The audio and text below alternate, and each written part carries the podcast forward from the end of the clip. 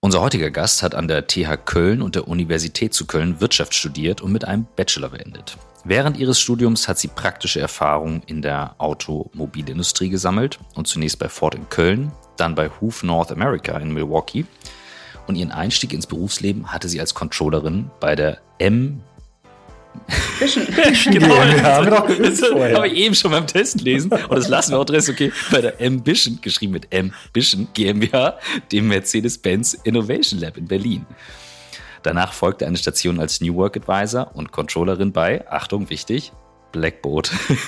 Wichtig, dass wir darauf hinweisen. Ich will darauf hinweisen. Seit 2019 ist sie Co-Founderin und CFO bei Mersor, dem Best Looking Shop 2019. Laut Merchant Inspiration Awards. Kurz vor Weihnachten ist ihre erste Finanzierungsrunde gelungen und sie hat mit IBB Ventures und Faraday Venture Partners professionelle Investoren für ihr Startup gefunden. Seit fast fünf Jahren beschäftigen wir uns nun schon mit der Frage, wie Arbeit den Menschen stärkt, statt ihn zu schwächen. Wie kann ein Thema, das einen so wesentlichen Anteil in unserem Leben einnimmt, wieder mehr Sinn in unserem Leben stiften? Was brauchen wir, damit wir aus der Corona-Krise gestärkt hervorgehen und die wenigen positiven Effekte wie der verbesserte Umgang mit Remote-Tools nicht wieder verpuffen? Welche Rolle können ganz allgemein Unternehmen dabei spielen, dass wir die großen Herausforderungen unserer Zeit meistern? Und welche Rolle im Speziellen könnten dabei auch Female Founders einnehmen? Wir suchen nach Methoden, Vorbildern, Erfahrungen, Tools und Ideen, die uns den Kern von New Work näher bringen. Dabei beschäftigt uns immer wieder auch die Frage, ob wirklich alle Menschen das finden und leben können, was sie im Innersten wirklich, wirklich wollen. Ihr seid bei On the Way to New Work, heute mit der wunderbaren Lisa Meissner.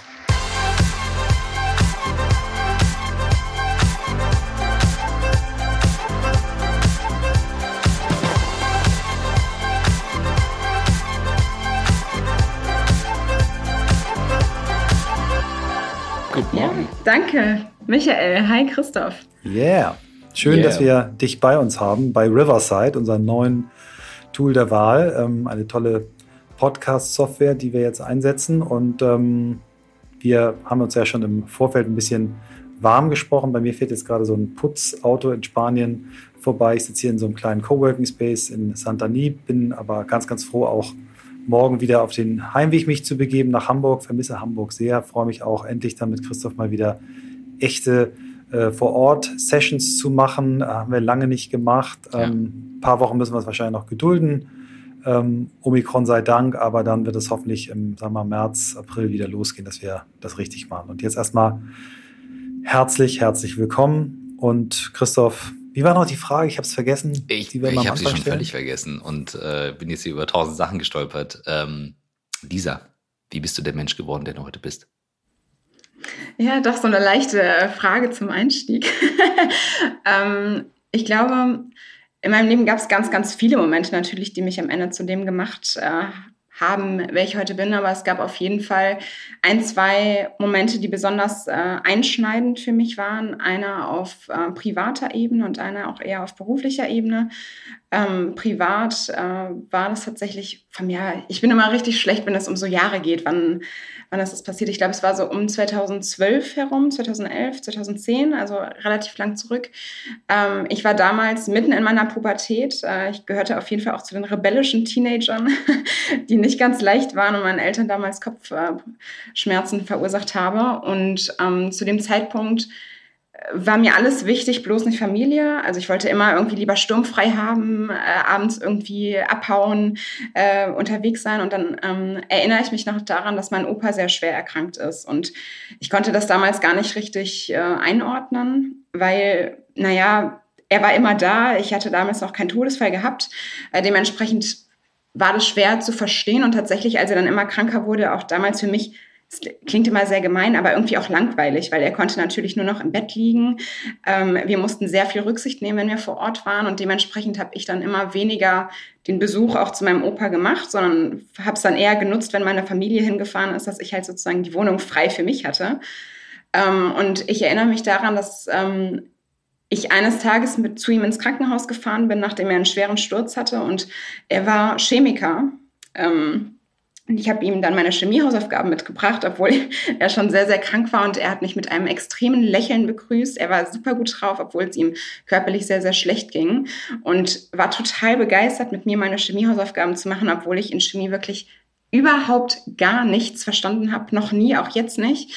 Ähm, und er war so begeistert, hat sich so gefreut, hat mich so gelobt für die kleinsten äh, Themen, dass ich mir danach fest vorgenommen habe, das einfach häufiger zu machen und das mehr wertzuschätzen. Und das war tatsächlich dann der Punkt. Äh, zwei Tage später ist er dann tatsächlich verstorben. Und ähm, das hat mich damals sehr stark beschäftigt, ähm, einfach aus dem Punkt, dass ich mir dann Vorwürfe gemacht habe, dass ich natürlich irgendwie meine Prioritäten falsch sortiert habe, dass ich nicht häufiger da war, dass ich das nicht zu schätzen gewusst habe. Ähm, und das war einfach tatsächlich ein ganz wichtiger Punkt, wo ich gesehen habe, okay, A, ich muss meine Prioritäten irgendwie anders sortieren, äh, ich muss eine andere Richtung einschlagen und B, ähm, ist es natürlich auch so gewesen, dass ich nichts mehr ändern konnte. Also diese Person war jetzt weg und ist weg. Und das hat sehr stark dazu geführt, dass ich überhaupt kein hätte, hätte Fahrradkette Mensch geworden bin, sondern ich brauche, ich möchte immer sehr konkret sein. Wenn ich Sachen mir vornehme, dann möchte ich sie auch sofort tun. Ähm, ich habe dementsprechend auch keine Bucketlist, weil ich mir Sachen nicht mehr vornehme und sage, ja, irgendwie in fünf Jahren möchte ich mal das und das gemacht haben. Nein, wenn ich Sachen unbedingt machen möchte und sie mir wichtig sind, dann mache ich sie. So, weil man weiß halt einfach nicht, wie lange das bleibt. Und deswegen war das tatsächlich äh, sehr früh ein sehr einschneidender Moment für mich. Äh, damals sehr überraschend, ja. Wow. Danke fürs Teilen. Also ich bin, ich habe so eine Gänsehaut und mhm. äh, ich kann da, das resoniert so sehr mit mir, weil ich habe äh, bei meinem Großvater das leider eben nicht hingekriegt, das kurz vor Ende noch noch so zu fixen. Ich bin sogar äh, noch schlechter. Ich bin ich habe es bei, bei, dem, bei dem Feedback auf die Folge, die Christoph alleine gemacht hat mit der Trauerbegleiterin Christine Kemkes, habe ich hinten drauf gesprochen und mich geoutet, dass ich äh, so eine Angst vom Tod auch hatte, dass ich nicht mal zur Beerdigung gegangen bin. Ich war damals junger Unternehmensberater, irgendwie 28 und äh, die haben auch gesagt, ja, musst du da unbedingt hin? Und ich habe, nee, nee, muss ich nicht, ich kann gerne bleiben. Und das, das hast du so wunderschön äh, erzählt und ich freue mich für dich, dass du dieses Erlebnis noch hattest und, und trotzdem dann auch solche Konsequenzen daraus gezogen hast und gesagt hast, okay, im Leben muss man Prioritäten irgendwie echt äh, angehen als Thema und das Leben nicht einfach so an sich vorbeiziehen lassen. Also echt unfassbar reif und toll und für mich jetzt hier Hall of Fame äh, Einstiegsfrage, wie bist du der Mensch geworden, der du bist? Mhm. Also auf jeden Fall äh, top, top. Und jetzt wollen wir natürlich auch noch die zweite Geschichte hören. ähm, die zweite Geschichte ist nicht ganz so äh, tragisch in dem Sinne, ähm, sondern vielmehr war das ein relativ langer Prozess, der mich äh, von Beginn an ähm, sehr stark geprägt und geformt hat. Und zwar bin ich ein sehr sensibler und emotionaler Mensch. Ähm, ich nehme sehr viele äh, Eindrücke aus meinem Umfeld wahr, leichteste Veränderungen, wenn Menschen auch nur ganz ihre Mimik irgendwie verändern. Ich kann das gar nicht auch richtig verarbeiten und konnte das sehr lange auch gar nicht richtig zuordnen und habe äh, gerade zu Beginn meiner, äh, ja, meiner Arbeitswelt sehr häufig äh, dann von meinen Vorgesetzten, äh, meist männlich, ähm, die Rückmeldung bekommen, dass ich zu emotional sei oder dass ich aufhören soll, so emotional zu sein. Und ähm, nicht nur von einer Person, sondern tatsächlich einfach auch von mehreren Stationen kam immer wieder das Feedback, okay, Lisa, du bist zu emotional. Und das äh, hat mich damals sehr stark verunsichert und sehr stark getroffen. Ähm, und natürlich auch am Ende nicht zu dem geführt, was es soll. Weil ich meine, wenn jemand sagt, hör bitte auf, so emotional zu sein, das ist nicht gut, das ist ja kein... Ähm, keine Eigenschaft, die man irgendwie an und ausstellt oder an der ich besonders viel Freude habe, sondern das ist ja ganz tief in mir drin. Und das äh, war sehr destruktiv und hat dann immer eher dazu geführt, dass ich sehr lange versucht habe, meine Emotionen irgendwie zu verstecken. Ähm, habe da peu à peu dann immer weiter eine Mauer aufgebaut, die ähm, sehr, sehr stark war und dazu geführt hat, dass ich Emotionen fast gar nicht gezeigt habe. Und wenn ich sie gezeigt habe, dann sind sie explodiert und ich habe geweint. Und es war auf einmal, kam alles aus mir raus. Also das war auch tatsächlich nicht der Weg.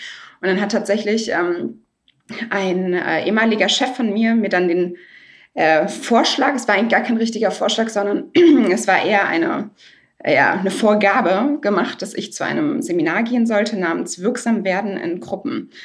Und ich weiß noch, als dieser Vorschlag kam, habe ich mich erstmal tatsächlich auch angegriffen gefühlt, weil, naja, ich komme sehr gut in Gruppen zurecht. Ich habe viele Freunde. Das ist, ich möchte lieber zu einem Seminar gehen oder wollte damals lieber die irgendwie Richtung Führung gehen oder Projektmanagement. Also wirksam werden in Gruppen kam mir dann immer so ein bisschen, ähm, ja. Wie eine Bestrafung. Merkwürdig. ja, wie so eine Bestrafung und äh, vor. Und äh, tatsächlich bin ich zu dem Seminar gegangen. Äh, die Inhalte sind auch tatsächlich vertraulich, weil man äh, das äh, den anderen Teilnehmern, die zukünftig dahin gehen soll, wollen, das nicht wegnehmen soll. Aber ich habe trotzdem einen Moment, den ich da teilen möchte. Und zwar ging es in dem Seminar sehr stark darum, ähm, zu gucken, wie man in Gruppen wirkt und wie man Einfluss nimmt in Gruppen und wie eine Dynamik in Gruppen entsteht. Und ich hatte mich davor tatsächlich nie besonders äh, stark damit auseinandergesetzt. Und als wir dann in diesem Seminar waren, hatte ich auch relativ wenig Erwartungen, weil, wie gesagt, ich wollte da ja gar nicht sein. Und äh, ich wollte lieber irgendein Führungsseminar machen und sicherlich nicht jetzt mir irgendwas über Gruppen anhören. Dementsprechend habe ich mich da zurückgelehnt äh, und erstmal die Gruppe wirken lassen und beobachtet. Und ähm, ich weiß noch, als dann ein Moment kam und ähm, wir hatten immer die Aufgabe, einfach Sachen zu erzählen und danach von Menschen Feedback einzufordern. Also wir durften immer zwei Leute aus der Gruppe auswählen, die uns dann Feedback zu unserem Gesagten geben.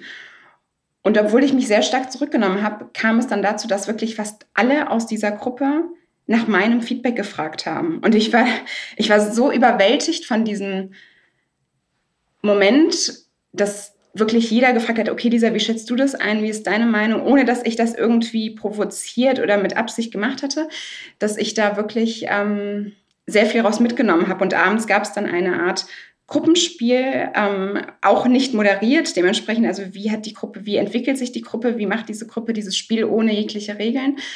Und ähm, es war pures Chaos, bis dann aus der Gruppe heraus irgendwann vorgeschlagen worden ist, ähm, doch eine Art ja, Moderator festzusetzen und ich dann vorgeschlagen worden bin. Und das hat mich äh, so mitgenommen, dass, da dass ich da tatsächlich gesehen habe, okay, man muss, also diese Emotionen, die ich in mir habe, kann man ganz anders verarbeiten, indem ich tatsächlich einschätzen kann, wie andere sich fühlen, wie, was hinter anderem steckt. Ähm, ich habe mal einen Strength Finder Test gemacht. Ich glaube, das Stichwort da ist Einzelwahrnehmung. Ähm, und habe durch dieses Seminar tatsächlich einen Kanal gefunden, wie ich dieses Emotionale halt verwenden kann, um nicht auf mich gerichtet zu gucken, sondern einfach die Gruppe dadurch zu fördern und auf mein Umfeld zu reagieren und das als Stärke zu sehen und auch einzusetzen. Und das Thema Emotionen jetzt eher als Stärke zu sehen, war etwas, was mich sehr, sehr stark geprägt hat und mir auch sehr viel Sicherheit gegeben hat, weil ich jetzt tatsächlich weiß, wie ich das einzuordnen habe und da auch viel mehr eher auf mein Umfeld achte und nicht immer auf mich und wie kann ich meine Emotionen unterdrücken. Ne, das war tatsächlich ähm, sehr maßgebend und hat dann tatsächlich auch diese Mauer, von der ich äh, zu Beginn gesprochen hatte, sehr deutlich gemacht. Und ich kann sagen, die ist auch noch nicht weg. Also sie ist mir inzwischen bewusst, ähm, aber weg ist sie leider noch nicht. Lisa Michael ist selten zum Schweigen zu bringen. Und ich auch. Das ist okay, ein, dann wow. ist der Podcast ja jetzt Wann, vorbei. Also, das ist ein Mördereinstieg. Also, All, ja, alter Schwede, wirklich. Ähm, weißt du, ich bereite ja immer diese Folgen vor und gucke mir die Profile an und, und denk und so und mache mir irgendwie eine Vorstellung und frage mich, wer sitzt denn da gleich vor mir? Und du bist ja noch sehr jung und ähm, hast schon echt ganz viel gemacht. Und dann lese ich auch so, dass du Controller, CFO und ähm, dann denkst du, da, da sitzt jetzt so eine junge Frau bestimmt, die ist straight, die ist auf Zack, die hat ihre Zahlen im Griff, zack, zack, zack. Und dann kommt hier so ein Mensch, so ein reifer Mensch rein, der so viel Weisheit und Lebenserfahrung in diesem jungen Körper mitbringt, dass ich einfach mich mal wieder beschenkt fühle in diesem Podcast und immer wieder denke, eigentlich mache ich den Podcast für mich selber. Und äh, ja, ich kann jetzt schon mal sagen, danke, das war eine richtig geile Folge. ja, nee, also krass. Also, also wir, wir, sind immer, das ist ja immer so ein, so ein Blumenstrauß. Weißt du, du stellst diese Frage und, und jeder nimmt die anders, jeder nimmt die ernst und äh, jeder gibt sich Mühe damit. Und äh, das ist immer eine Überraschung, es ist immer ein Geschenk. Äh, manchmal ist es eben echt ein besonderes Geschenk. Und diesmal war es mhm. wirklich ein besonderes Geschenk. Vielen Dank. Und ich würde einmal nochmal anschließen, um das auch einzuordnen, dieser, dass du auch, wenn du gleich ein bisschen weiter erzählst, ähm, dein Weg und was da so gekommen ist. Wir haben uns denn ja an einer Station kennengelernt. Ähm, und bei Blackboard haben wir so ein bisschen die, die Art, dass wir auf Augenhöhe agieren im Fachbereich. Und du hast mir auch echt Beef gegeben als Chef ähm, gesagt, aber an der und der Stelle und äh, überhaupt und die Zahlen. Und umgekehrt weiß ich, haben wir viele Spaziergänge gemacht, wo ich dir gespiegelt habe, was ich auch an Stärke wahrnehme. Genau das, was du gerade auf den Punkt formuliert hast, wo ich sage, krass, also so auf den Punkt. Und ähm, das will ich jetzt vorweg schicken, dass das nicht irgendwo im Raum steht. Das war dann auch der Grund, warum sich Blackboard, aber halt als ganze Crew, nicht ich als Christoph, sondern die Crew, auch an deiner Ausgründung beteiligt hat. Im Sinne von New Work ist eben auch das, was du wirklich, wirklich willst. Und du bist da so vorangegangen, können wir gleich was zu erzählen. Nils und Antonia, meine beiden Geschäftsführer, sind privat beteiligt, ich nicht, aber mit Blackboard. Das finde ich total wichtig, dass das nicht im Raum stehen bleibt. Aber die, der Grund für den Podcast hier sind diese Stories, auch was du gerade geteilt hast auf den Spaziergängen, wo wirklich Kraft drin liegt, weil das auch der Unterschied ist zwischen den Female Founders, die wir kennenlernen dürfen, und dem, was du erzählt hast gerade, was noch so normal ist. Ja, pack deine Emotionen weg. Ja, sorry, also why? Ne? Also insofern, ähm, danke für den Einstieg und Krass, äh, ja. let's continue. Wie ging es weiter? Oh, wie ging es weiter? Also ich muss sagen, ähm, nach diesem Seminar ist mir tatsächlich sehr viel deutlich geworden. Ähm, und ich habe angefangen, halt nicht die Fehler immer nur bei mir zu suchen, sondern auch geguckt, wie ist meine, wie ist meine Umgebung. Und äh, die Umgebung damals war für mich einfach, ähm, ja, fast schon toxisch. Es, ich meine, ich will gar nicht irgendwie den Arbeitgeber dann da in die Pflicht sehen. Ich glaube, es war einfach in dem persönlichen Verhältnis, also der Chef mit meinem damaligen Status hat einfach so nicht gepasst.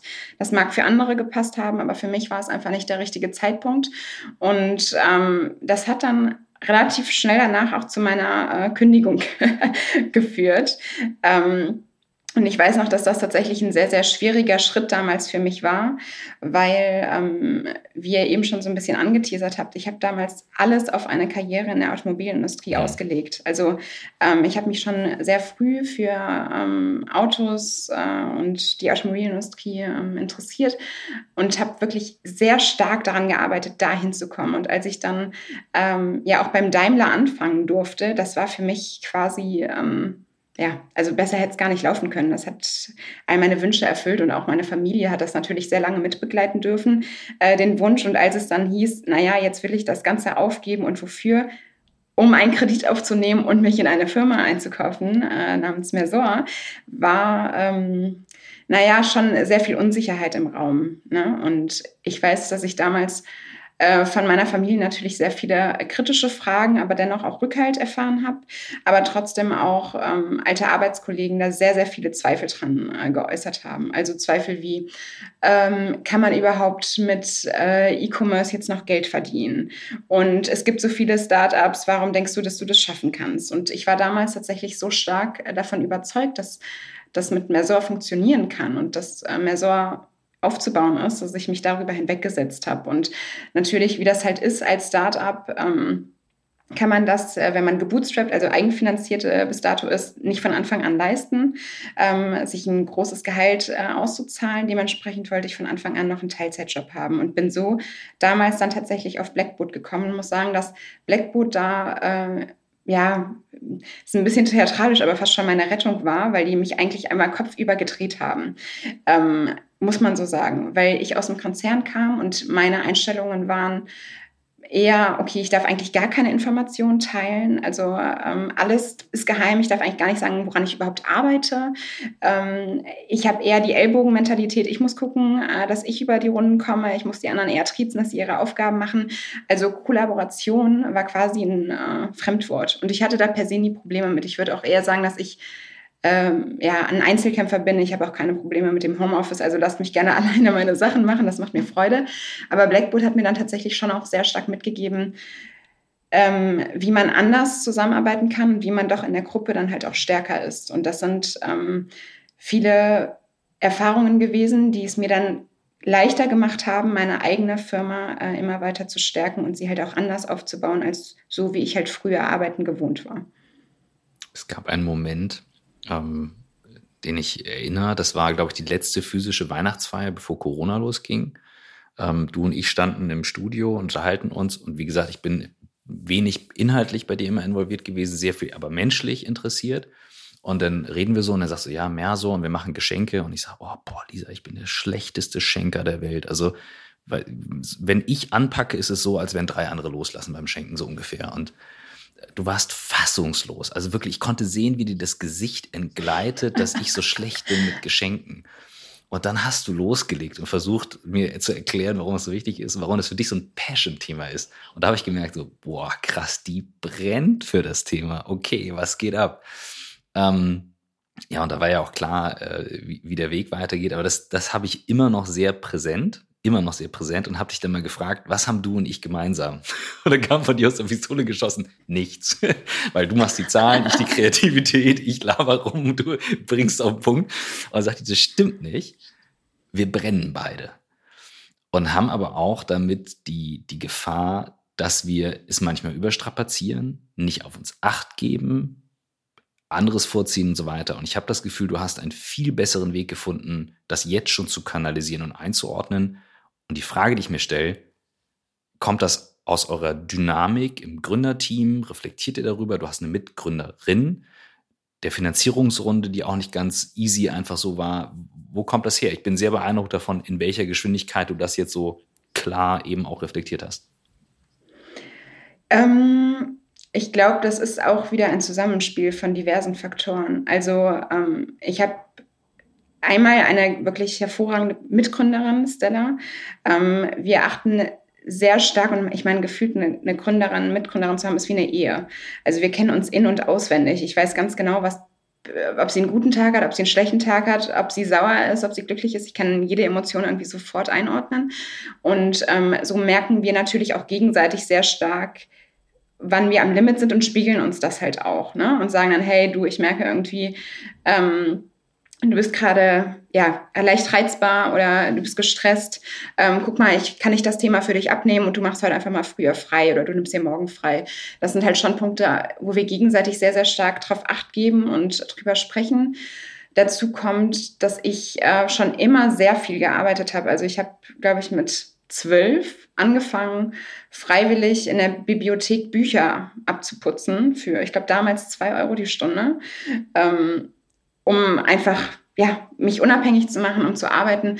Und wenn man halt so viel arbeitet, muss man halt irgendwie auch auf sich hören. Und ich bin sehr oft an den Punkt gekommen, dass mein Körper mir irgendwie signalisiert hat, so, das, das geht so nicht. Ich hatte mal Anzeichen von einem Hörsturz. Ähm, und wenn der Körper einem Signale sendet, muss man da halt auch drauf reagieren. Und mhm. das hat er halt dann einfach schon sehr häufig gemacht und ich konnte daraus lernen.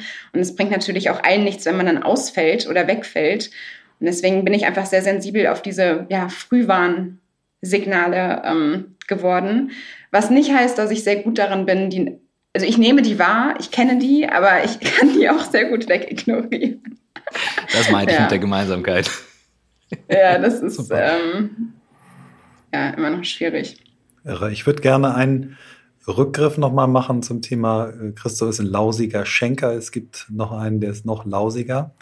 Das ist äh, Professor Scott Galloway, ein Stammgast im, äh, sagen wir, in unserem großen Bruder-Podcast OMR, äh, den ich mal äh, für einen Kundentag gewinnen konnte. Äh, Philipp war damals so nett, als der für die OMR-Tagung da war, hat er gesagt, Michael, ähm, der Scott, ich habe zwei Slots gebucht. Äh, wenn du möchtest, kannst du den haben. Also der kostet, glaube ich, heute irgendwie ab 50.000 Euro und hat er bei uns einen Vortrag gehalten.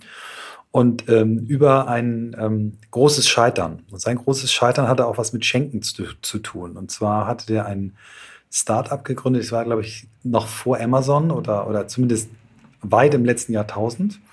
Mhm. Und das hieß 911gift.com. Und dann Warte äh, war er wirken lassen. Hast du mal wirken lassen? Jetzt kommt die Story. Dann hat er irgendwie, ähm, hat er irgendwie einer guten Freundin was geschenkt, war eingeladen von 911gift.com, brachte das mit. Dann guckt die ihn an und sagt, 911gift.com, ist das dein fucking Ernst? Was ist das, was ich dir wert bin? Und dann sagt er so, er hat er bei uns auf der Bühne gestanden und gesagt, okay, und ich wusste, I'm in deep, deep shit.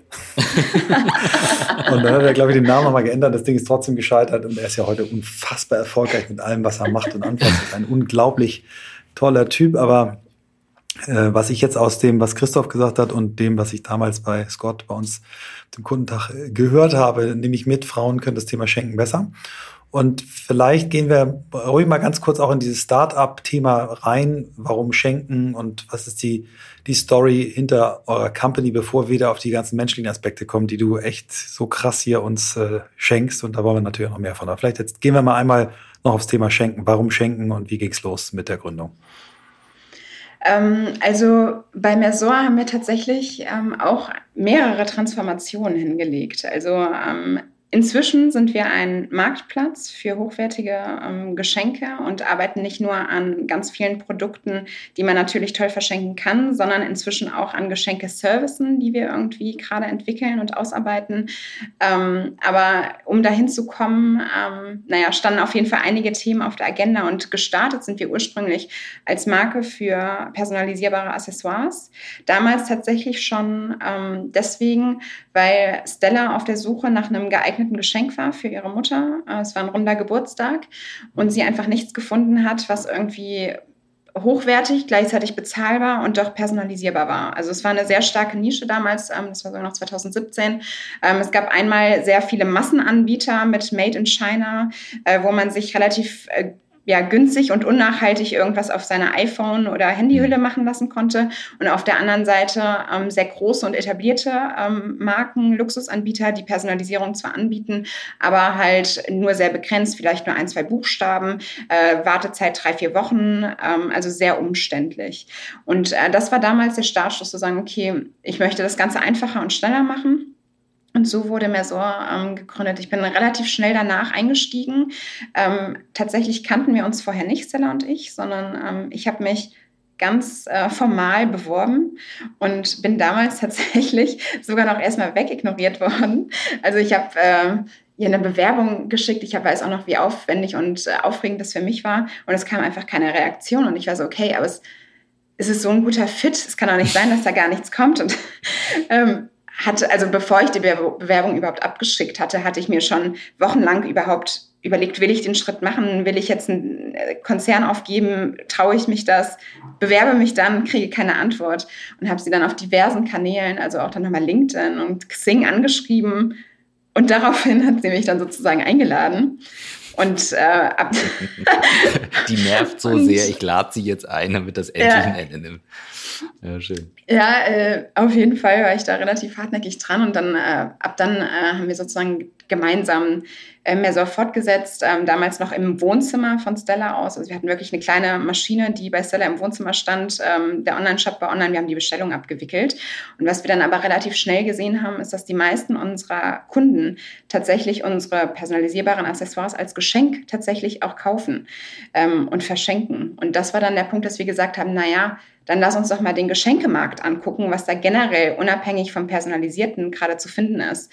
Und was man dort sieht, ist, dass wir auf der einen Seite ähm, gar keine klare Anlaufstelle haben. Also wenn ich jetzt frage, hey, ich brauche ein gutes Geschenk für äh, meine Mama, Hast du eine Idee? Da wird mir jetzt jeder irgendwas anderes sagen. Ne? Es gibt keine klare Anlaufstelle und auch online ist immer noch das Problem. Es gibt sehr viele von diesen massig hergestellten ähm, Made-in-China-Produkten, ähm, die einfach sehr, ja, ramschig fast schon teilweise daherkommen. Und was wir machen wollen, ist tatsächlich eine Anlaufstelle für das Thema Geschenke bieten, wo man hochwertig selektierte Geschenke bekommt, nachhaltig, stilvoll, zu einem äh, fairen Preis. Und natürlich haben tatsächlich die meisten unserer Produkte auch eine Geschichte dahinter. Also wir haben sehr viele ähm, Marken bei uns online, die von Female Founders geführt worden sind.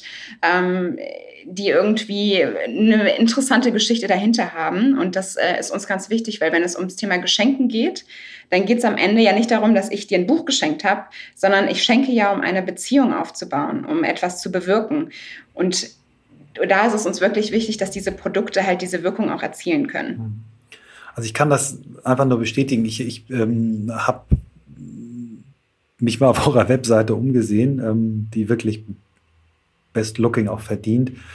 Und was ihr da an Produkten kuratiert habt, das ist schon echt klasse. Also die, das ist wirklich, wo du denkst, okay, also das nächste Mal, wenn ich irgendwas verschenken will, äh, gehe ich erstmal zu euch. Das ist wirklich, wirklich liebevoll und toll gemacht. Und ähm, aber das ist sicherlich dann auch ein Weg, da hinzukommen. Also ähm, ich, ich stelle mir das vor, am Anfang hat man irgendwie fünf Produkte und, und äh, aber wie kommt man von fünf Produkte und irgendwie wenig Auswahl dahin? Also wie, wie, wie, ja. wie macht ihr Ideen für Sortimente? Wie, ja, wie ist so ein Wachstum von, von so einem Start bis zu dem, was ihr da heute äh, präsentiert? Also, was man ja sagen muss, ist gerade, wenn man das ganze Thema Marktplatz und einen Marktplatz-Launch anguckt, dann gibt es ja immer dieses Henne-Ei-Problem. Also, ähm, wer möchte seine Produkte auf einen Marktplatz stellen, wo sozusagen keine Kunden sind? Und die Kunden kommen nicht, wenn keine Produkte auf dem Marktplatz sind. Also, das ist ein ganz großes Problem. Und dieses Problem hatten wir Gott sei Dank nie, weil wir ja als Eigenmarke gestartet sind und somit unser eigenes Produktportfolio immer schon ähm, online hatten und da natürlich schon eine gute Stammkundschaft, äh, die halt auch ähm, ja eher höherpreisig, jetzt nicht hochpreisig, aber eher höherpreisig veranlagt ist, mitbringen. Ähm, das heißt, es ist uns sehr leicht gefallen, relativ schnell andere Marken zu finden, die mit uns ähm, ja auf diese Kundschaft zugreifen wollen, die ihre Produkte bei uns verkaufen wollen und ähm, so konnten wir tatsächlich sehr schnell auch hin, also diesen Schritt zum Marktplatz dann auch umstellen mhm. äh, und onboarden aktuell zwischen ja, zwei bis fünf neue Partner pro Woche. Also es geht sehr, sehr schnell.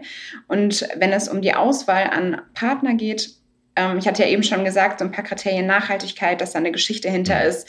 Ähm, worauf wir auch achten, ist so eine Mischung aus etablierten Marken, die man kennt, ähm, Beispiel jetzt Leuchtturm, mhm. Notizbücher zum Beispiel, aber auch ganz viele junge Marken, die vielleicht gar keinen eigenen Online-Shop haben ähm, oder gerade erst eine Mutter, die gerade irgendwie äh, als Hobby noch äh, nebenbei Kerzen fertigt zum Beispiel. Ne? Also auch so, wir wollen da den Mix machen, weil was natürlich am meisten Zeit frisst beim Thema Schenken ist die Geschenksuche und diese Suche nach diesen einzelnen Produkten. Und das wollen wir den Kunden sozusagen wegnehmen. Und ähm, Christoph, du hattest ja eben unser Gespräch von vor zwei Jahren, glaube ich, ist es äh, erwähnt. Tatsächlich ist mir das damals auch sehr äh, prägnant äh, in Erinnerung geblieben, weil ich selten mit jemandem konfrontiert war, der so gar nicht also so gar nicht schenkt oder so äh, kein Gefühl fürs Schenken hat. Und was für mich so lehrreich daraus war, war zu sehen, okay, ähm, auch diese Person, also auch ein Christoph, kommt ja nicht um das Schenken mhm. herum. Also ähm, auch wenn man es gerne möchte und dann vielleicht weniger Anlässe nimmt, na, Weihnachten, Geburtstage, ähm, Kindergeburtstage sind natürlich Anlässe, wo man trotzdem ein Geschenk finden muss.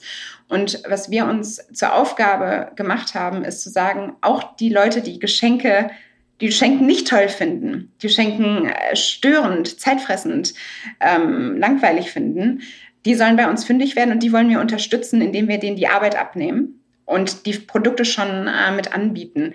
Und an was wir gerade arbeiten, sind tatsächlich ganz viele Geschenke-Features, nennen wir sie, die halt nicht nur die Produkte anbieten, sondern im Kern auch den Geschenkeprozess mhm. erinnern, indem man zum Beispiel eine Notification bekommt, die sagt, hey Christoph, in zwei Wochen ist der Jahrestag deiner Frau. Apropos mit den Demographics, das wäre das passende Produkt für mhm. dich. Mhm. Und das war, das war der Moment, ähm, ich habe es natürlich bewusst ein bisschen schwarz und weiß erzählt, weil der Punkt, auch um das Thema Beziehung und Wertschätzung. Ne? Und ich freue mich, also wir haben intern das so, also dadurch, dass wir, ich glaube, wir sind mehr Frauen als Männer oder so ziemlich knapp drüber in der Crew. Und die Wertschätzung, die da kommt, ist sehr hoch, also gerade an Geburtstagen. Und ich fühle mich total gerührt, wenn ich was bekomme. Obwohl ich eigentlich weiß, das ist mein Geburtstag und dann kommt so, ich nehme es überhaupt nicht selbstverständlich. Aber genau das, was du beschrieben hast, ich tue mich super schwer damit, auf einem bestimmten Zeitpunkt das zu tun. Ich schenke sehr gerne zwischendurch ohne Druck. Und als du gesagt hast, wir nehmen den Druck raus, dachte ich so, das fand ich einen coolen Punkt, weil der, das Thema Schenken und Wertschätzung ist ja nicht nur im Business-Kontext oder privat wichtig, sondern es ist genau, was du sagst, für eine Beziehung wichtig. Und da steht der Mensch im Mittelpunkt, was eben auch sagt, das stärkt mich halt auch als Mensch. Mhm. Ich werde gesehen. Das fand ich gut. Mhm. Mich würde mal interessieren, äh, wenn, ihr, wenn du sagst, ihr bordet zwei bis, weil der, eure Seite sieht nicht aus wie ein Marktplatz. Ne? Die sieht aus wie eine kuratierte Seite. Da haben zwei Frauen unfassbar geilen Geschmack und haben sich äh, die schönsten Sachen. Das wirkt wie eine total geile Online-Boutique, so nicht wie ein Marktplatz. Ähm, wenn ihr zwei bis fünf onboardet, wie viel, wie viel äh, lehnt ihr denn ab pro Woche?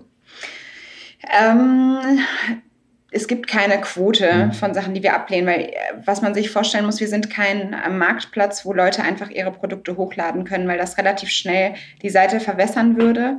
Und wir natürlich sehr viel Wert darauf legen, dass die, Pro also dass wir wirklich eine Garantie dafür haben, dass das tolle Produkte sind.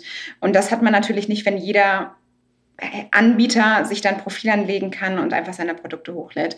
Ähm, dementsprechend ähm, haben wir einen sehr starken Pre-Selective äh, Process, also wir gucken sehr stark, wer online kommt und wer nicht und setzen da am Ende dann auch eher auf Qualität als auf Quantität ähm, tatsächlich und ähm, ja, also es, es, gibt dann keine richtige Ablehnquote, ähm, sondern es ist so eine Mischung aus Marken, die wir mhm. entdecken, mhm die wir anschreiben, Marken, die dann vielleicht auch bei uns nicht verkaufen können, wollen, möchten ähm, okay. und Marken, die wir nicht haben wollen. Also mhm. so ein das äh, muss man ja aus allen Perspektiven mhm. sehen.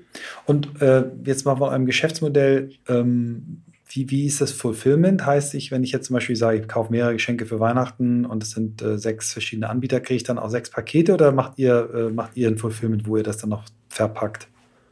Ja, ähm, wir haben tatsächlich äh, unser eigenes Fulfillment, bieten aber auch die Option, dass Partner das selber verschicken.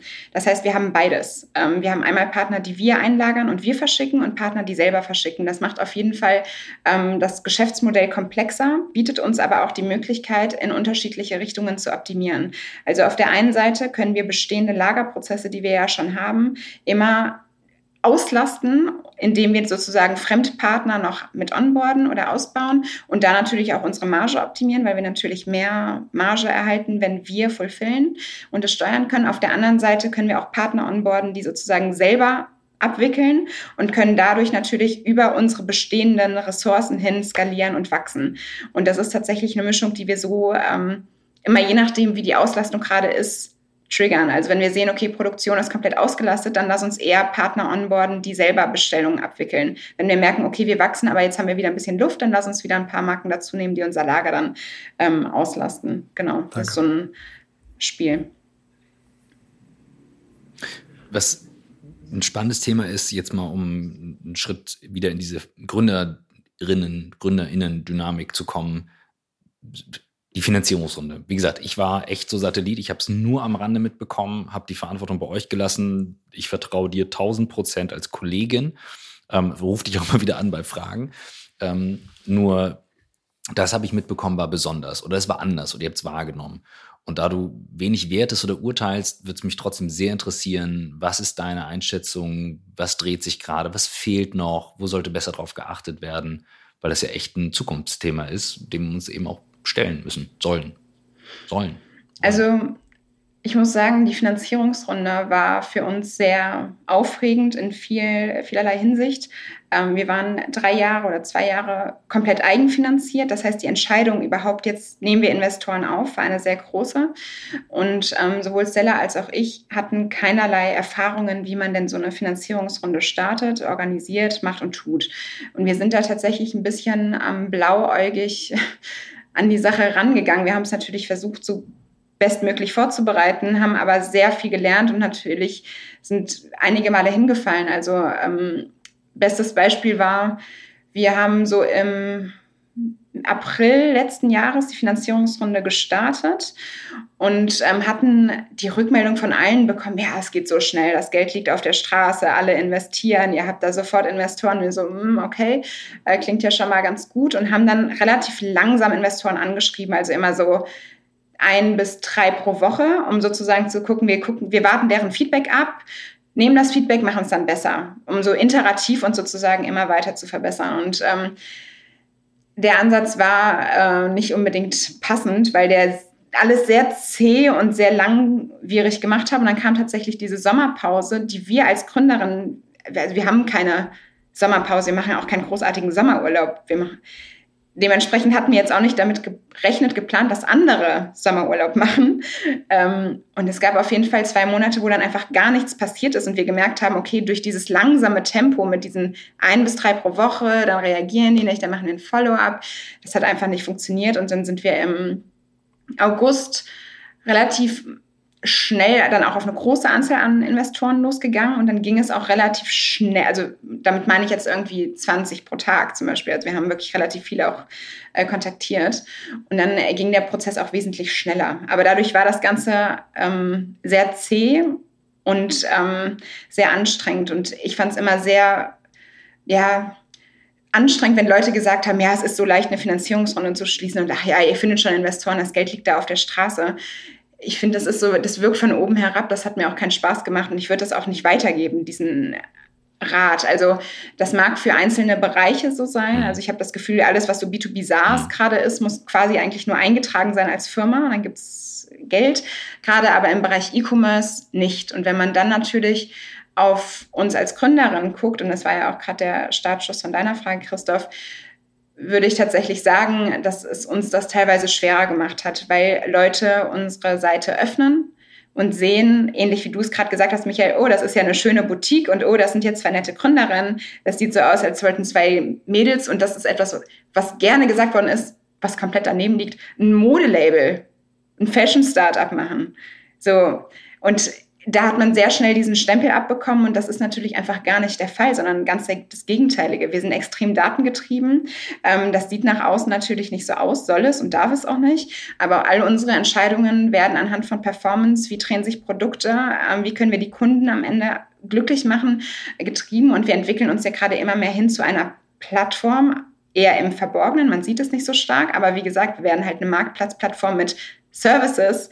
Ähm, und da hatte man das Gefühl, dass man schon sehr stark diesen Stempel, oh, zwei Mädels wollen jetzt hier irgendwie so ein Mode-Startup, obwohl es noch nicht mal Mode ist, ähm, hochziehen. Das war schon ähm, schwierig und wurde uns tatsächlich auch teilweise in den Gesprächen wiedergespiegelt. Also wir haben ähm, mindestens zweimal in diesen, wir haben viele Gespräche geführt, aber mindestens zweimal wurde tatsächlich die Frage gestellt, ob wir aktiv daran interessiert wären oder auch bereiter zu werden, einen männlichen Co-Founder mit einzustellen. Mhm. Und ähm, die Frage, also es war so ein bisschen absurd, weil wir sind per se immer offen dafür, mhm. einen Co-Founder einzustellen, aber es ist halt egal, welches Geschlecht er hat. Mhm.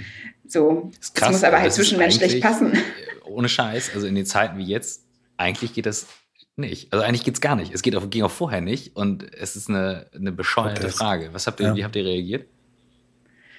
Äh, wir haben genau das gesagt, was ich gerade gesagt habe. Wir sind auf jeden Fall offen, einen Co-Founder einzustellen, aber es ist egal, welches Geschlecht er hat. Und wenn er männlich ist, freuen wir uns. Und es ist auch wichtig, dass das Team divers ist, aber wir werden halt keine Entscheidungen aufgrund des Geschlechtes treffen. Mhm. Und das, äh, also das hat dann schon deutlich gemacht, dass man da als Female Founder irgendwie anders wahrgenommen wird, weil ich würde jetzt einfach mal behaupten, never make assumptions, weil ich würde jetzt behaupten, dass zwei Gründern das nicht gefragt worden wären, ob die noch eine weibliche Co-Founderin mit einstellen. Mhm. Nee, also sehe ich ähnlich und ähm, strange. Also ich, wie gesagt, ich, was mein, mein Blick, wenn ich eben auf die, auf die Seite gucke, ist, das ist genau die Art von E-Commerce, die noch eine Chance hat äh, in Zeiten von Amazon. Ne? Weil wenn ich auf die Amazon-Seite gehe, mhm. kriege ich ja eher Beklemm Beklemmung, wenn ich jetzt böse wäre, äh, würde ich sagen, Brechreiz, äh, kriege ich nicht. Das ist ja auch eine tolle Firma, ich bin der Aktionär, also jetzt nicht falsch verstehen, aber das hat ja nichts, was appealing oder irgendwie schön ist. Das ist effizientes Wegballern von Sachen, die ich brauche. Mhm. Ich gehe dahin, wenn ich weiß, was ich will, aber ich lasse mich nicht auf Amazon inspirieren. Da, auf eure Seite gehe ich und denke, wow, und verliere mich da, weil es einfach schön kuratiert, ein kuratierter Marktplatz. So. Und ähm, das wäre ist, ist ja vorhin schon mal eine Frage gewesen. Ist das, was Frauen besser können? Also ist das äh, die, diese, diese Style, äh, den ihr ja scheinbar habt, ist das was Weibliches? Ähm, ihr habt euch ja sicherlich auch andere äh, Shops angeguckt, weltweit, ähm, Vorbilder gesehen. Meine These, ja, das ist was, was Weibliches. Es gibt auch Männer, die das können, aber die haben dann, das ist dann deren weibliche Seite. Also ich finde es spektakulär. Find's, mir gefällt es wirklich gut, ja. Also ähm, ich tue mich immer sehr schwer damit zu sagen, ist das was, was Frauen können, ist das was, was Männer können, weil ich glaube, dass das etwas ist, was sehr stark durch die Gesellschaft irgendwie geprägt ist und ich fest davon überzeugt bin, dass wenn man Männer von Geburt an anders erzieht und Frauen von Geburt an anders erzieht, dass ja, ja. da viele ähnliche Chancen mitbringen. Aber ich glaube, dass ähm, viele Frauen einfach ähm, eine andere Intuition haben, was Produkte und die Emotionen, die dahinter sind, angeht. Ähm, und ich hatte ja eben schon mal angeteasert, es geht bei uns darum, mit diesen Produkten Emotionen hervorzurufen und Menschen mit diesen Produkten zu verbinden. Und ich glaube, dass das tatsächlich ähm, ja, Frauen sicherlich ähm, leichter fällt, als einigen Männern, ja. Ich habe gerade eine, einen lustigen Gedanken, äh, Michael, weil du auch sagst, du bist Amazon-Aktionär, ich bin, ich bin leider Amazon-Käufer. Ich habe keine Amazon-Aktien, aber ich habe in der Regel, als ich damals äh, angefangen habe im Internet, ich hatte als Kind immer den Traum, dass mir irgendwann was per Drohne geliefert wird. Und ich habe gesagt, ich bestelle so lange bei Amazon, bis ich etwas per Drohne bekommen. Also ich bestelle nicht alles bei Amazon, ich gehe hier auch so, ich habe viele Shops hier drumherum, Gott sei Dank. Anyhow, die Gedanken, den ich gerade habe, manchmal hilft ja auch ein schmunzelnder Umgang oder über etwas zu lachen, weil man sagt so, sorry, ist die Frage gerade ernst gemeint oder jemand das vor den Kopf zu stoßen. Wie viel Storytelling eigentlich bei aller, ähm, bei allen schwierigen Situationen, mir ist völlig klar, welche Ernsthaftigkeit dieses Thema verdient. Das möchte ich überhaupt nicht in Frage stellen. Nichtsdestotrotz sammelt ihr eine, eine Myrade an, an Geschichten da drin, wo du sagst so, ist das jetzt gerade, hat er das jetzt gerade wirklich gesagt? Ist das jetzt wirklich gerade Person?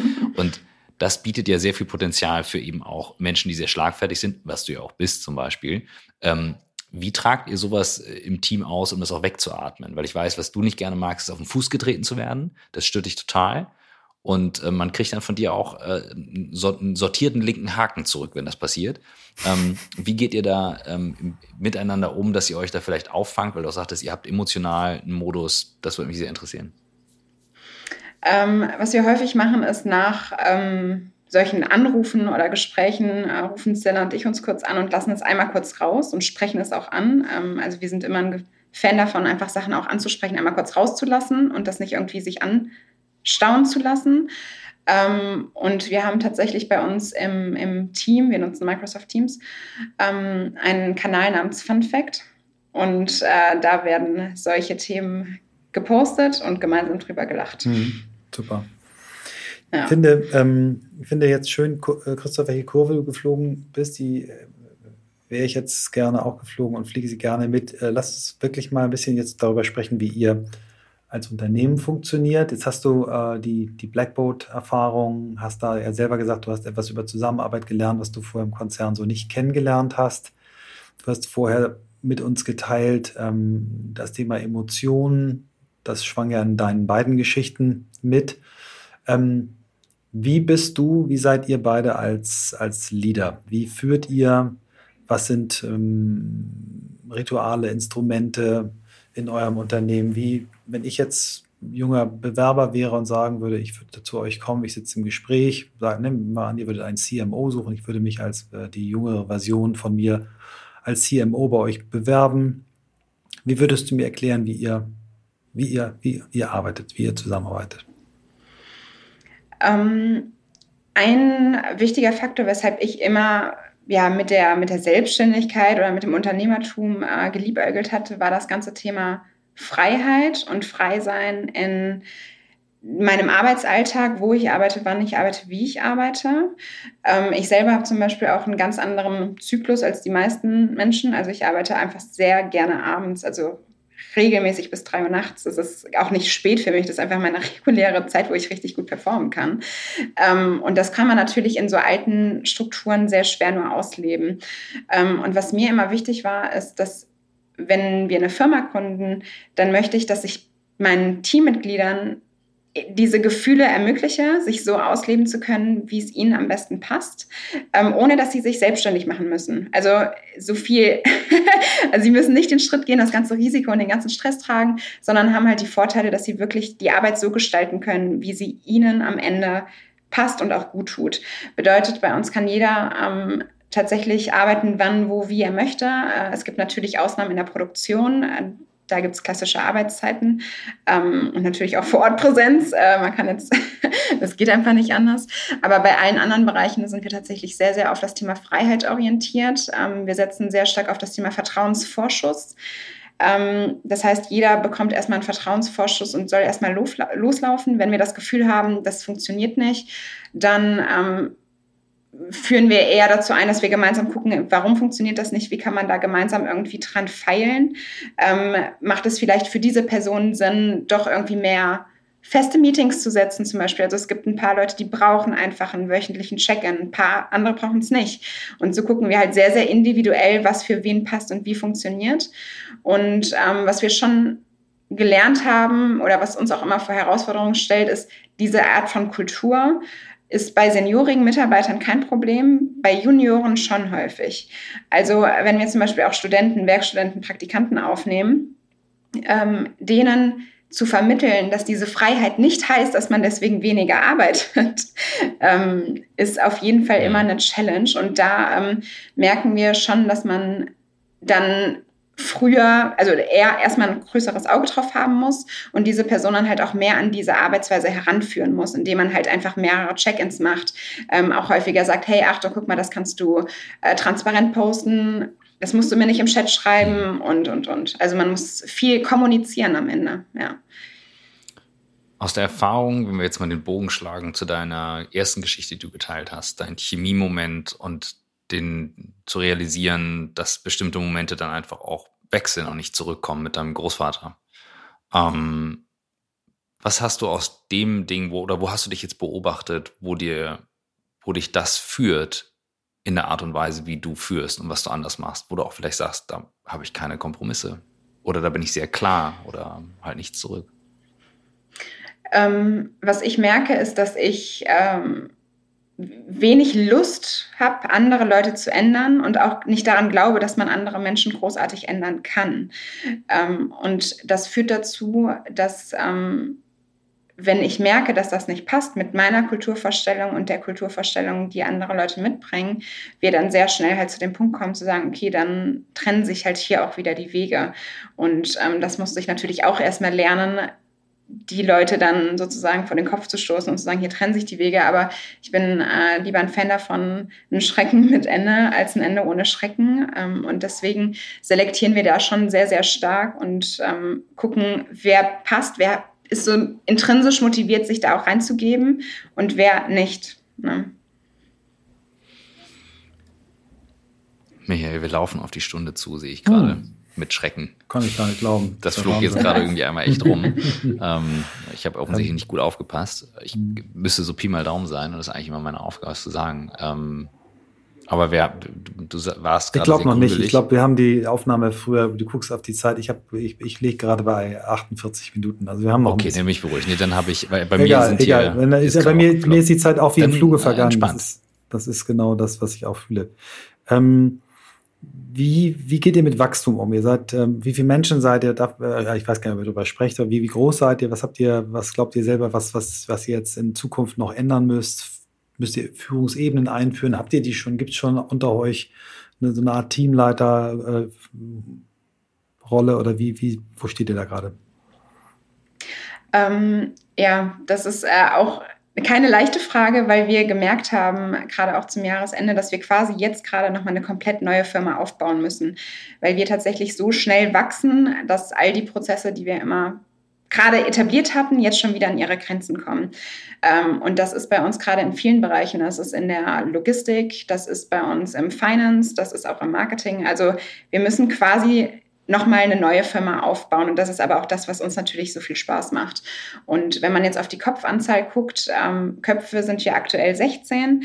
Ähm, die arbeiten aber nicht alle Vollzeit, sondern halt auch, da sind jetzt Praktikanten mit drin, auch Teilzeitkräfte. Wir haben gerade als junges Unternehmen sehr stark immer darauf geachtet, sehr flexible Arbeitszeitmodelle zu haben und Leute zu haben, die halt auch Lust haben, Stunden hochzufahren, aber halt auch kein Problem damit haben, wenn sie mal irgendwie nur 20 Wochenstunden haben.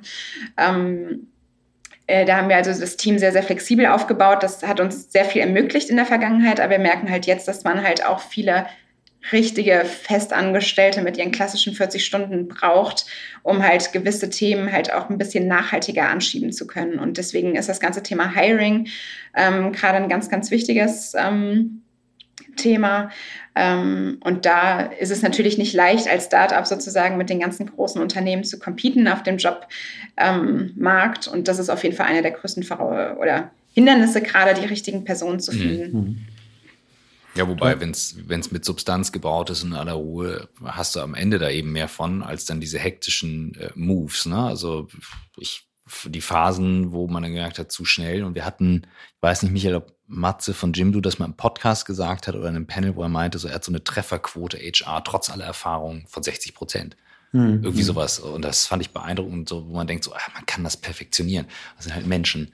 Und das lässt ja. sich nicht perfektionieren, soll auch vielleicht nicht so sein, sondern manchmal muss man ausprobieren, wie tickt man halt zusammen. Mhm. Habt ihr so eine, so eine gemeinsame Testphase eigentlich, wenn ihr anfangt und sagt so, ich weiß, wir hatten das früher mal bei einer ähm, meiner Firma, wo ich mitgegründet habe, dass wir so eine, so, so, so eine Probearbeit hatten quasi zum Ausprobieren. Und bei Blackboard haben wir es mal kurzzeitig auch gemacht. Habt ihr sowas?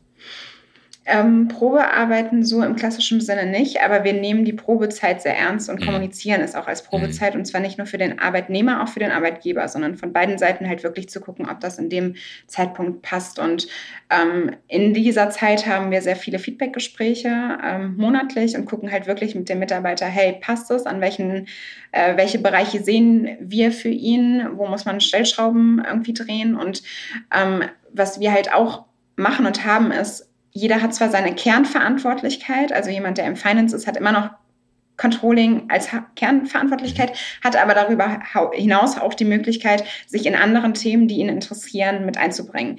Also ähm, das heißt, wenn jemand bei uns jetzt, ich nehme Controlling, ist einfach mir am nächsten, arbeitet, hat er trotzdem die Möglichkeit zu sagen, okay, ich möchte beim Thema Newsletter mich noch mit einbringen und da noch unterstützen. Und diesen Raum geben wir halt jedem. Jeder kann sich sozusagen cross-functional überall mit einbringen. Ähm, und das motiviert halt auch viele bei uns im Team und dadurch lernen wir halt natürlich auch in den einzelnen Bereichen sehr stark dazu, weil halt natürlich das Marketing auch davon profitiert, wenn jemand mit einer ganz anderen, mit einem mhm. ganz anderen Schwerpunkt nochmal ähm, seine 50 Cent dazu gibt. Und ähm, das ist auch so ein bisschen, äh, Michael, du hattest eben das Thema Strukturen, wie sind wir so hierarchisch aufgebaut. Ähm, wir haben keine klassische Hierarchie in dem Sinne, sondern wir gucken sehr stark nach Verantwortungsbereichen und Expertise und wir stellen ja Leute an, weil wir glauben, dass sie etwas sehr gut mhm. können. Ähm, und deswegen leiten die dann auch dieses Thema und werden dann eher unterstützt von einigen Funktionären, also aus, von jemandem, der im Finance-Bereich mhm. ist. Und das heißt, wir sagen dann eher, okay, wenn eine Entscheidung X Impact hat und X Budget äh, braucht, dann müssen die Personen halt einfach beteiligt sein. Und so versuchen wir halt tatsächlich keine klassische Hierarchie, sondern eher ein Netzwerk ja. Also ein Entscheidungsnetzwerk eher, eher soziokratisch, eher Führung in Rollen als als äh, hm, hm. Ja, du hast genau. vorhin, als du darüber gesprochen hast, wie ihr äh, nach welchen Kriterien ihr auch ähm, eure Händler und und Herstellermarken da äh, onboardet, äh, paar Adjektive benutzt, was euch wichtig ist. Vielleicht da im Anschluss die Frage, habt ihr schon sowas wie ein Purpose formuliert? Hast du persönlich sowas wie ein Purpose in Live? Äh, kannst du mit dem Konzept was anfangen? Oder ähnlich wie mit der Bucketlist? Diese Frage werden wir dir nicht stellen. Kannst du damit nichts anfangen? ähm, naja, Purpose für die Firma ist schon relativ klar. Ich meine, ich hatte es jetzt auch schon mehrmals gesagt, connecting people. So, wir wollen wirklich mit unseren Produkten Menschen ähm, ja, verbinden und dadurch halt auch einfach nachhaltig Beziehungen schaffen und wirken. Und was ich halt sehe, ist, dass dieses ganze Thema wirksam werden ähm, nicht nur mir in der Firma sehr wichtig ist, sondern halt auch mir, mir privat ähm, wichtig ist. Und wenn man fragt, was ist mein Purpose, dann ist das ganze Thema wirksam werden da einfach ein ganz wichtiger Punkt. Und für mich ist da das Thema Unternehmen und Arbeiten ein sehr wichtiger Faktor, weil was also man verbringt so viel Zeit auf der Arbeit, jeder Tag. Das heißt, wenn wir es schaffen, dass Menschen sich wohlfühlen bei sich auf der Arbeit, dass die gerne zur Arbeit kommen, dass die sich da erfüllt fühlen, dann habe ich damit finde ich meine Erfüllung, weil ich einfach weiß, wie viele Leben ich dadurch irgendwie beeinflussen kann und ähm, dadurch meinen Impact schaffe. Und deswegen ist das Thema Unternehmen führen für mich meine Art, mich in diese Gesellschaft mit einzubringen. Nochmal wow. Ich weiß nicht, wie viel das Wow das heute ist. ich, ich habe die ganze Zeit immer vergessen, Marker zu setzen, weil ich immer so gespannt zuhörte. Also, ja, ähm, und das, und die Story, weißt du, also das, um das jetzt mal zu spiegeln, als jemand, der dich nun auch lange kennt, du bist halt sehr klar da drin. Und Klarheit und Härte werden manchmal von einigen Leuten verwechselt. Und das hat nichts miteinander zu tun. Du bist sehr klar und dabei auch sehr kind ähm, in dem, was du sagst. Und das ist eine unglaublich starke Leadership-Substanz. Und wir haben schon wirklich krasseste Leader hier auch gehabt. Und äh, meinem Gefühl nach sitzt ja eine, die das Potenzial nach ganz oben zu ganz viel hat, um darin wirksam zu werden. Hm. Das geht echt runter. Okay, Christoph. Ja. Ich werde auf jeden Fall äh, unter unserem Text wieder mein, einen meiner Lieblingshashtags, The Future of Leadership is Female, ja. schreiben. Nicht nur, aber immer mehr. Und ähm, du bist ein toller Beweis dafür. Wir haben eine letzte Frage, die wir dir gerne stellen wollen. Ähm, wo holst du Inspiration her? Du wirkst sehr inspiriert und inspirierend. Wo holst du Inspiration her? Vielleicht hast du Bücher, die du gelesen hast, die du uns gerne und unseren HörerInnen äh, mitteilen möchtest. Und wenn du nicht so gerne liest, wo sonst? holst du Inspiration? Ja, das ist eine richtig gute Frage. Und äh, die ist sehr schwer für mich, weil ich tatsächlich ähm, versuche, mich sehr stark auf mich zu richten und weniger nach außen schaue. Ähm, ich lese sehr, sehr wenig, ähm, einfach weil das die Zeit nicht hergibt. Und ich auch dazu sagen muss, dass mich persönlich das dann eher ähm, stresst, weil wenn ich dann daraus jetzt Impul also wenn ich jetzt zum Beispiel ein Buch lese über Leadership von oder eine Biografie, ähm, ich, dann sehe ich sehr viele Punkte, die man irgendwie umsetzen könnte und ich möchte da mich nicht zu sehr von außen gerade beeinflussen lassen. Ich glaube, das ist einfach nicht der richtige Zeitpunkt. Ich glaube, der Zeitpunkt kommt noch, wo man sich all diesen Themen widmen kann, aber aktuell ist es nicht, wäre es einfach nicht der richtige Zeitpunkt. Deswegen habe ich keine großartigen Bücher. Ähm, ich gucke auch keine tiefsinnigen Filme, sondern äh, ich fokussiere mich einfach sehr stark auf mich, auf meine Familie, ähm, auf das, was mir Spaß macht, das ist die Arbeit. Ähm, und gucke Trash-TV. Geil, ja, der war geil. Also ich, ich würde, ich hätte mir, also du hast mich wirklich auf ganz vielen Ebenen berührt. Eine Sache hat mich ein bisschen erschrocken. Da erlaubt mir einfach als äh, etwas älterer, lebenserfahrenerer Mensch dir einen, einen Vorschlag zu machen, was du vielleicht mal, womit du dich mal beschäftigst. Das ist das Thema Schlafen. Also alle Studien der Welt sagen, es ist nicht gut, um drei Uhr nachts zu arbeiten, auch wenn dir, dir das vielleicht im Moment irgendwie gelingt. Wenn du mal vielleicht irgendwas lesen magst, was einfach nur für dich ist, dann ist es das Buch entweder Why We Sleep ähm, oder äh, von Chris Sorrell ähm, äh, die Tiefschlafformel. Äh, den hatten wir bei uns im Podcast. Und wenn mhm. du lieber vielleicht eine Podcast-Folge hörst, geht auch schneller. Hör dir vielleicht mal die Folge an, weil das nicht gesund ist. Äh, ähm, es ist einfach nicht gesund. Da, da, also das als einziger nur, damit da keine falschen äh, Erwartungen äh, kommuniziert werden. Ich ähm, stehe dafür halt auch nicht um sechs auf. Ne? Also, Nein, das ist schon klar. Aber das muss man schon einmal kurz dazu mhm. sagen, dass ich natürlich ähm, in, entsprechend halt morgens einfach später anfange. Ja. Ähm, aber die Weltgesundheitsorganisation ja. hat Schichtarbeit als krebserregend und äh, gesundheitsgefährdend eingestuft. Und das ist ja so ein bisschen, ne? Also, dies, also Musst du auch nicht. Ist ja, ist ja nur, kannst du auch sagen, nee, lass mal, ähm, ist alles fein für mich. Und äh, ich finde dich trotzdem einen wundervollen Menschen und bin glücklich, dass wir hier gesprochen haben. Ich glaube, das, also ich interpretiere das als äh, Michael hätte dich noch sehr, sehr gerne, sehr lange hier auf der Welt. Und, ähm, und ich habe tatsächlich dieses Buch auf seinen äh, mehrfachen Hinweis dann irgendwann gelesen, weil ich sagte, er muss irgendwann aufhören, mir das Buch zu empfehlen. Ich lese es jetzt einfach. Und ich muss auch sagen, es ist eines der besten Bücher, die ich gelesen habe, sehr lange. Und der Autor, Michael, wie heißt er noch? Walker, ne? Mhm, Matthew Walker. Mhm. Schreibt am Anfang, es ist völlig okay, wenn Sie dieses Buch nutzen, um dabei einzuschlafen beim Lesen. Er benutzt das Wort schlafen so oft, dass man wirklich nach ein paar Seiten so oh, weggehen. Ja. Er sagt, das ist völlig in Ordnung.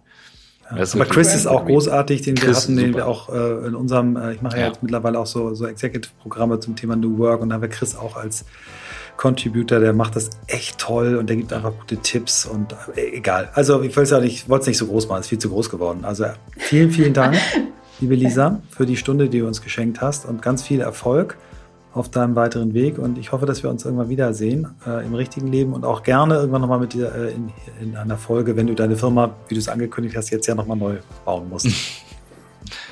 Ja, danke, äh, Christoph Michael, es hat mich sehr gefreut. Danke dir ja, ich war ja, ich wollte es halt gerne machen, vor allem aufgrund dieser persönlichen Verbindung und dieser Spaziergänge. Und ich glaube, das kam dann irgendwie falsch rüber, auch heute Morgen. Ähm, es gibt ja eine Verbindung, aber die gibt es aus gutem Grund. Und ähm, das, Lisa hat den Support aus der Crew aufgrund von ihr als Mensch und Person. Und diese Stärke, diese Klarheit in Verbindung mit dieser Emotion, die konnte ich bei ihr so deutlich auch damals als Crewmember sehen und da hat sie uns sehr bereichert. Und sie ist immer noch eine Externe, die mitlesen darf bei allen Sachen und Themen und berät und ich rufe sie an. Und äh, ja, da ist sie ein großes Geschenk auch für mich ähm, oder besonders für mich, äh, weil sie einfach auch bei Zahlen sehr klar ist und das professionalisiert hat. Und mhm. ich finde das Modell stark, was sie da machen, weil es Passion verbindet mit tatsächlich einer Nische, die meiner Meinung nach Potenzial hat im E-Commerce, allein weil es meine Schmerzen löst. Ja, also ähm, großes, äh, großer Dank an dich auch für die, für die Idee. Ähm, und sie ist ein wirklich fantastisches Beispiel, warum wir mehr weibliche Gründer, also Gründerinnen brauchen. Ähm, und äh, die Art und Weise schon, wie sie sich uns vorgestellt und unseren HörerInnen sich vor, äh, vorgestellt hat, war, war Weltklasse. Also ist wirklich Hall of Fame Eingangsfrage. Damit will ich niemanden, der noch zu uns kommt, unter Druck setzen. Das ist auch nicht so wichtig, ist ja kein Wettbewerb, aber das hat sie einfach ganz, ganz toll gemacht. Und diese, diese Mischung aus, aus echter Selbstreflexion in, in so jungen Jahren, den tollen Skills, die sie hat, dem klaren Blick, den sie hat, also das, was du gesagt hast, Klarheit, ähm, das ist eine ganz tolle Mischung. Und ähm, ja, ich glaube, dass selbst in diesem Haifischbecken E-Commerce, ähm, wo ja niemand auf neue Anbieter wartet, die mit diesem Ansatz echt eine, eine Chance haben. Und bin glücklich und dankbar, dass wir sie bei uns hatten. Cool. Und du hast sie gerade noch, obwohl ich gesagt habe, ich will eigentlich gar nicht jetzt Promo machen. Ziehst du nochmal an, jetzt komme ich. Jetzt genau. Hätte ich vergessen, danke. Also wir haben äh, ganz spontan mit Lisa noch eine ähm, Promo-Idee, weil wir mal wissen wollten, ob so ein Angebot auch äh, bei unseren HörerInnen dann zieht. Ähm, also sie zahlt dafür nicht, sondern wir haben es einfach mal so gemacht. Und sie gibt äh, unseren HörerInnen einen 15% äh, Rabatt auf eine Bestellung und dazu gibt es einen Code und der heißt überraschenderweise O, also großgeschrieben OTWTNW, also for On the Way to New Work, 15, also 1,5. Und diesen, wenn ihr diesen Code eingebt, dann bekommt ihr 15% auf die Bestellung. Und ähm, genau, wenn daraus vielleicht bei ihr die Idee entsteht, dann nochmal wieder Werbung bei uns zu schalten, sind wir damit fein. Aber das ist einfach mal so ein Experiment. Wenn, wir haben nicht, ja nicht jedes Mal E-Commerce-Shop-Betreiber bei uns, aber ich finde das ein schönes Experiment. Wir wissen, dass die Werbung sehr, sehr gut funktioniert bei uns und deswegen haben wir das mal so gemacht.